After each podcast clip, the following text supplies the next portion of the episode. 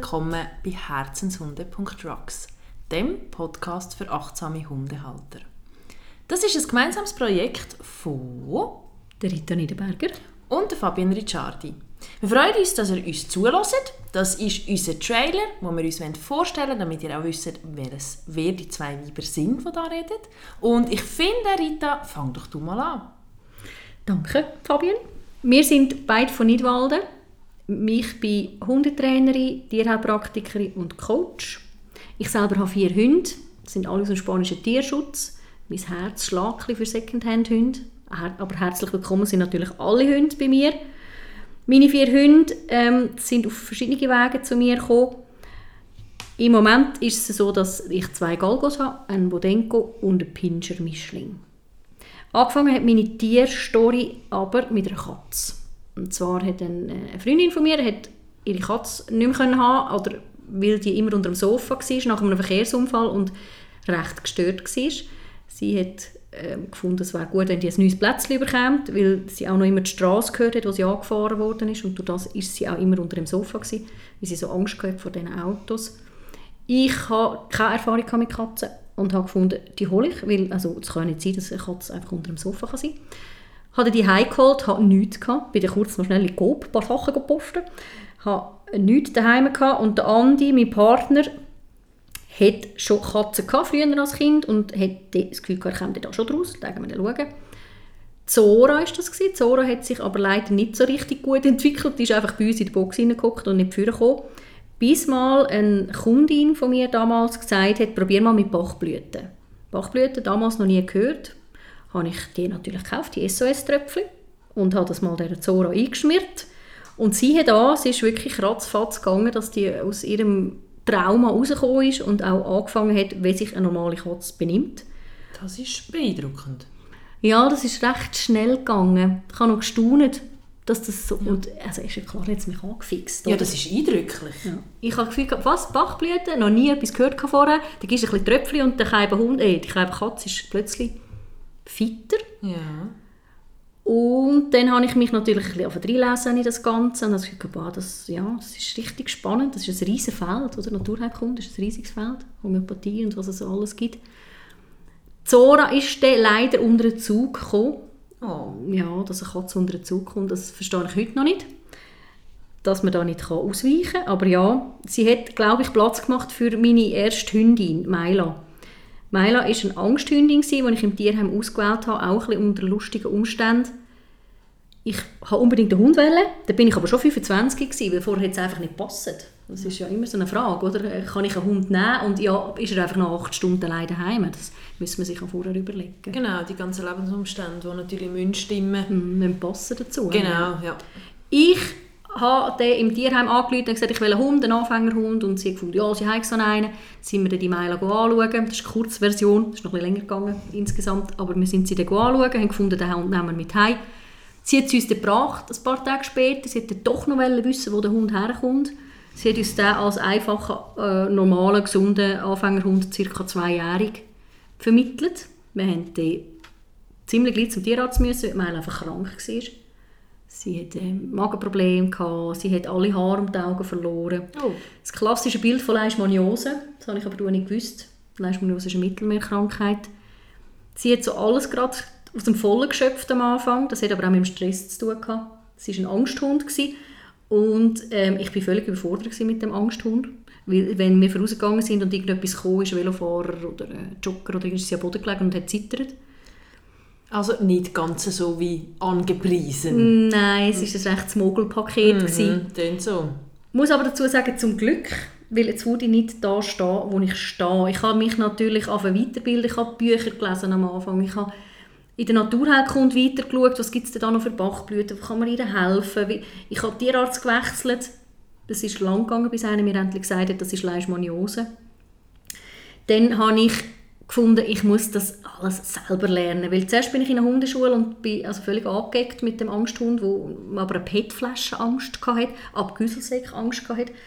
Sie haben alle gefunden, ja, so, nein, weil sie nicht in der Hundeschule, weil könnte Angst aggressiv werden. Ja, meine Angst aggressiv, genau. Dann habe ich selber eine Ausbildung machen, Weiterbildungen machen auf Angsthunde, auf also Hundetrainer. Dann habe ich Tierheilpraktiker gelernt, weil ich einfach wollte wissen, was, wie funktioniert das Hirn, wie kann ich ihr Unterstützung geben, auch bei der Zora damals. Ich habe das Gefühl, ich kann sie zu wenig können unterstützen und darum bin ich eigentlich da, wo ich jetzt bin. Dank deinen Tierli. Ja, genau, mit dem Anfang. Guerrera ist dann dazugekommen, ziemlich gleich, das war ein Galgo. Gewesen. Der ist mir in einem Praktikum geblieben. Sie haben es mir am Schluss geschenkt im Tierheim. Ich gefunden, oh, du hast so einen guten Draht zu der, nimm dir die mit heim. Und zack, bin ich zwei Hundebesitzer und bin schon mit dem ersten nicht ganz zurechtgekommen. ja, so wie es halt das Leben spielt. Bei mir ist aber immer alles so, ein so gekommen. Also die Meilen habe ich zwar ausgesucht, bewusst, die Zoren habe ich nicht ausgesucht, Guerrero habe ich nicht ausgesucht. Dann ist Elba dazugekommen, das ist ein, äh, auch ein Galgo Espanol. Die habe ich zwar wieder ausgesucht, weil ich gemerkt habe, dass Milo dement wird und Guerrero unbedingt einen zweiten Hund gebraucht hat. Ja. Bin ich zu der Elba gekommen. Dann, als hat müssen gehen das irdische Dasein müssen verlassen, ähm, ist Adinda bei uns in der Ferien gewesen und die Sitzräte gefunden, könntest du Adinda gerade behalten. Das hat sie dann nicht mehr wollen, also habe ich die wieder einen Galgo gehabt. Gekommen, um zu bleiben. Ja, gekommen, um zu bleiben. Ja. Das sind so meine Geschichte hinter dem Ganzen. Ich habe mich vor allem fokussiert auf verhaltensoriginelle Hunde, würde ich jetzt sagen. Hunde, die vielleicht ein bisschen durch Raster durchgehen, die in normale Hundeschulen nicht so passen. Und was ist eine normale Hundeschule, die halt vielleicht auch mal mit Druck und ein bisschen ziehen und so arbeitet und das wirst du bei mir nicht antreffen. Bei uns beiden nicht. Und ich denke auch durch viele Hunde, die ich hatte, Pflegehunde, ich hatte ähm, Notfallwelpen, ich hatte ähm, Pflegehunde schon, gehabt. ich habe ähm, jetzt selber ja vier Hunde, die alle rechten Rucksack mitgenommen haben, die haben ein bisschen kleineren, die haben ein bisschen grösseren. Und bevor ich es vergesse, möchte ich jetzt natürlich noch ganz kurz erwähnen, wer eigentlich aktuell bei uns gerade daheim lebt. Das ist ein, einmal die Elba, das ist eine dreibeinige Galgo.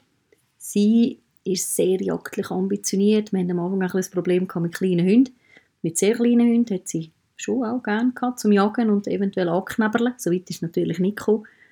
Dann haben wir nach dem Tod von der Curera hat sie wahnsinnig traurig. Da sind wir ins Tierheim und haben sie auswählen lassen. Und sie hat sich für einen Tio entschieden. Das ist ein Rüd, ein Galgo Espanol Rüd. Er hat einfach Menschenangst. Sonst aber eigentlich recht cool. Knallen und so und Bodenbeschaffenheit, Stegen laufen, wo nicht selbstverständlich ist. Das ist alles kein Thema bei ihm. Er bringt recht Ruhe in das Ganze rein. Dann haben wir noch Traina, das ist ein Bodenco Andalus. Die ist kniehoch, ganz spitzige Ohren.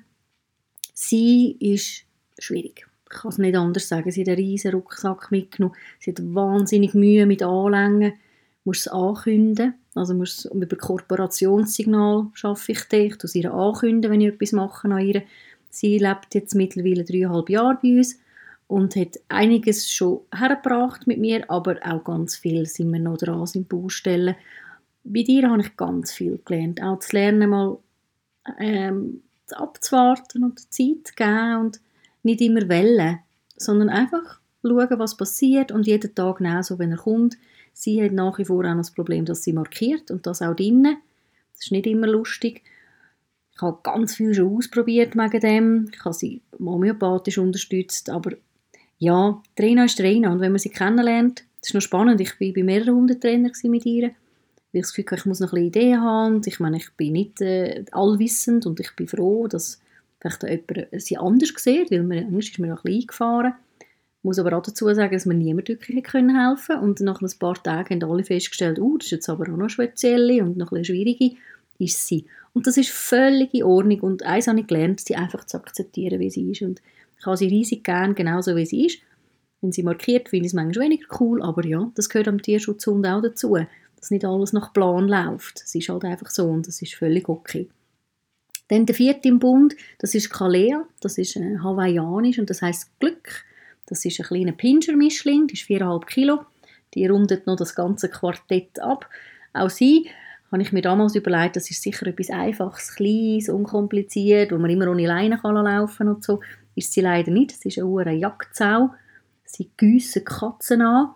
Und äh, glaubt mir, wenn ihr mich einmal trefft, in meinem vierten, also mich trefft, wenn ich mit allen vier unterwegs bin, das wird manchmal sehr laut. Also Hundebegegnungen sind im Einzelnen mit jedem Hund top, kein Thema.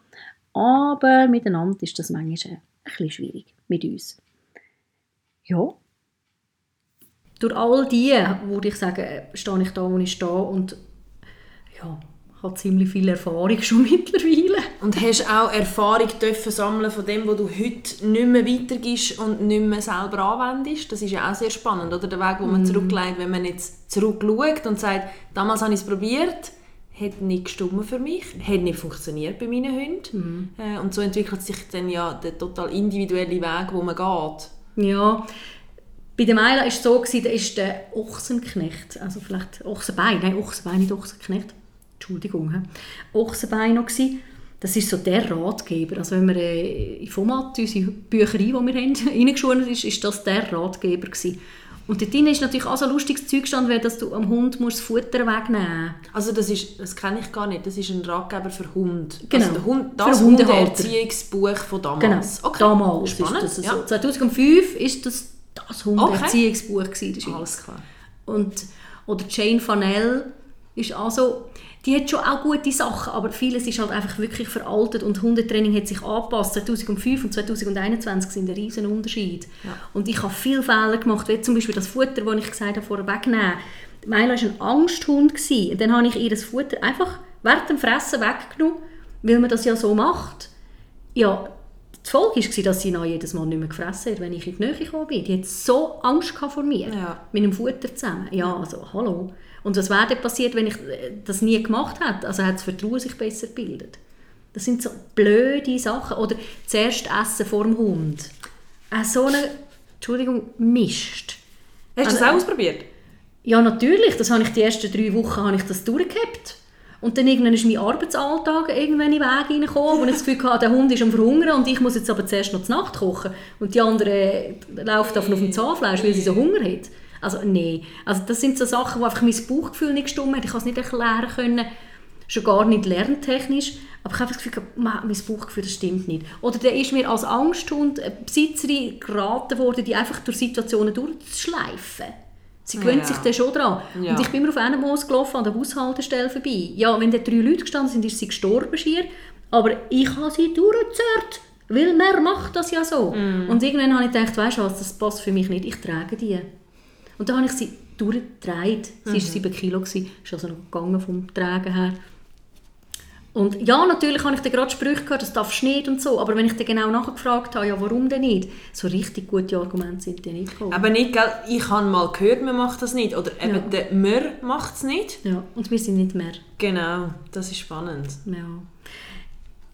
Ich ähm, bin natürlich auch geprägt worden von von Hundetrainer, wo ich äh, die Ausbildung gemacht habe und bin ziemlich gleich aufs Bad gekommen.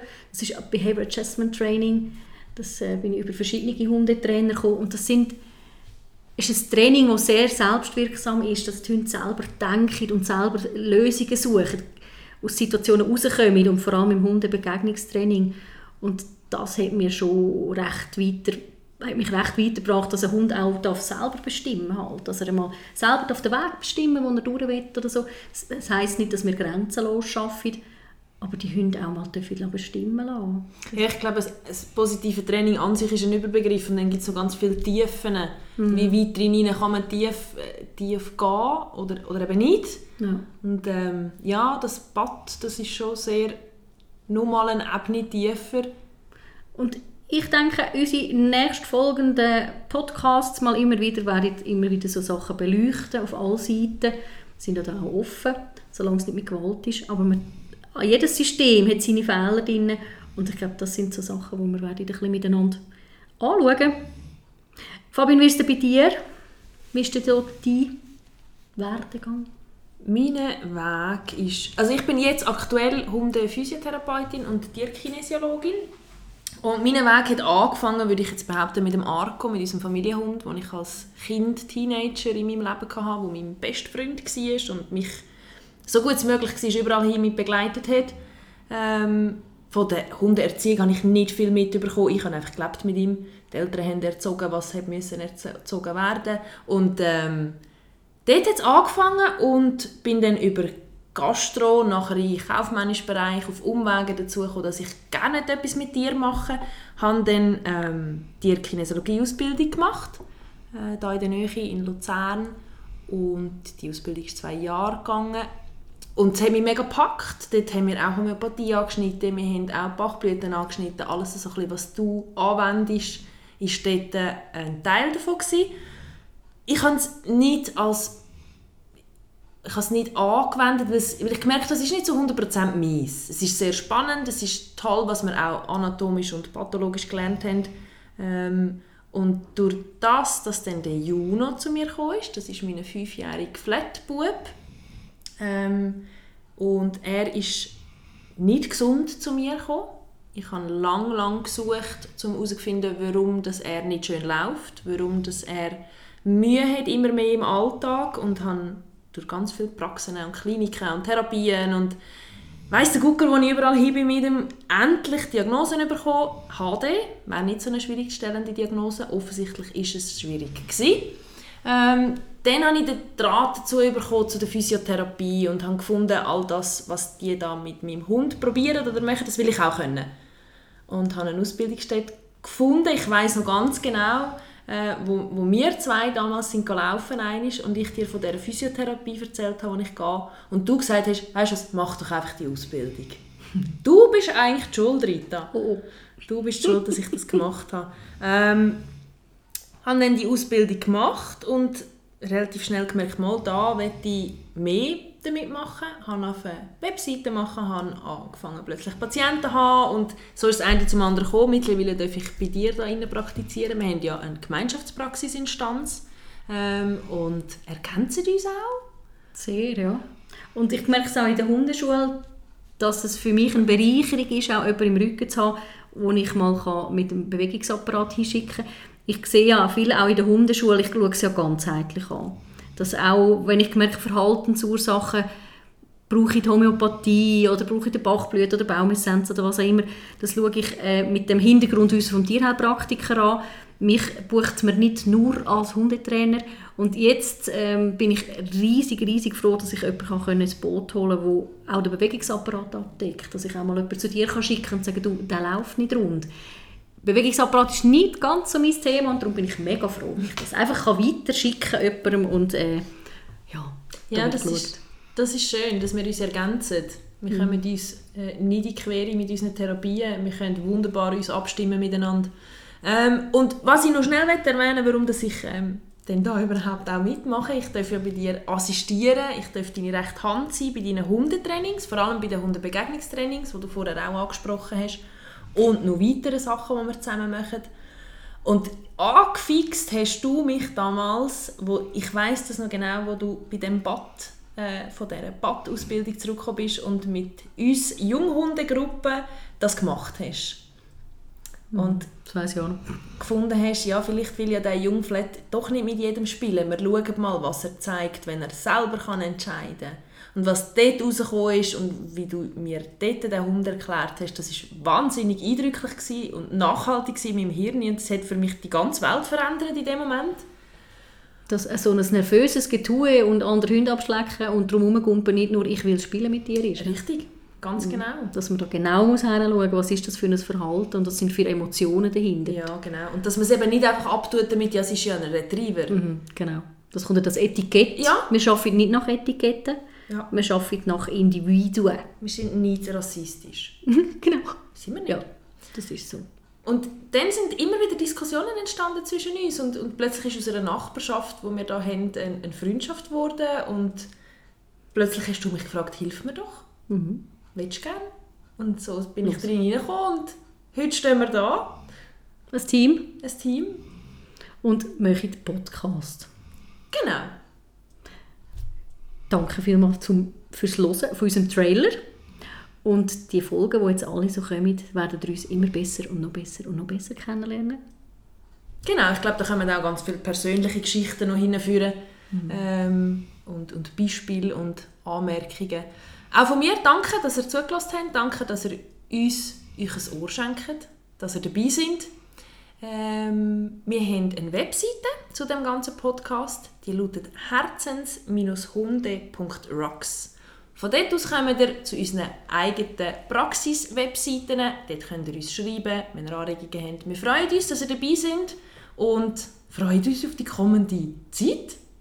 Ja, danke.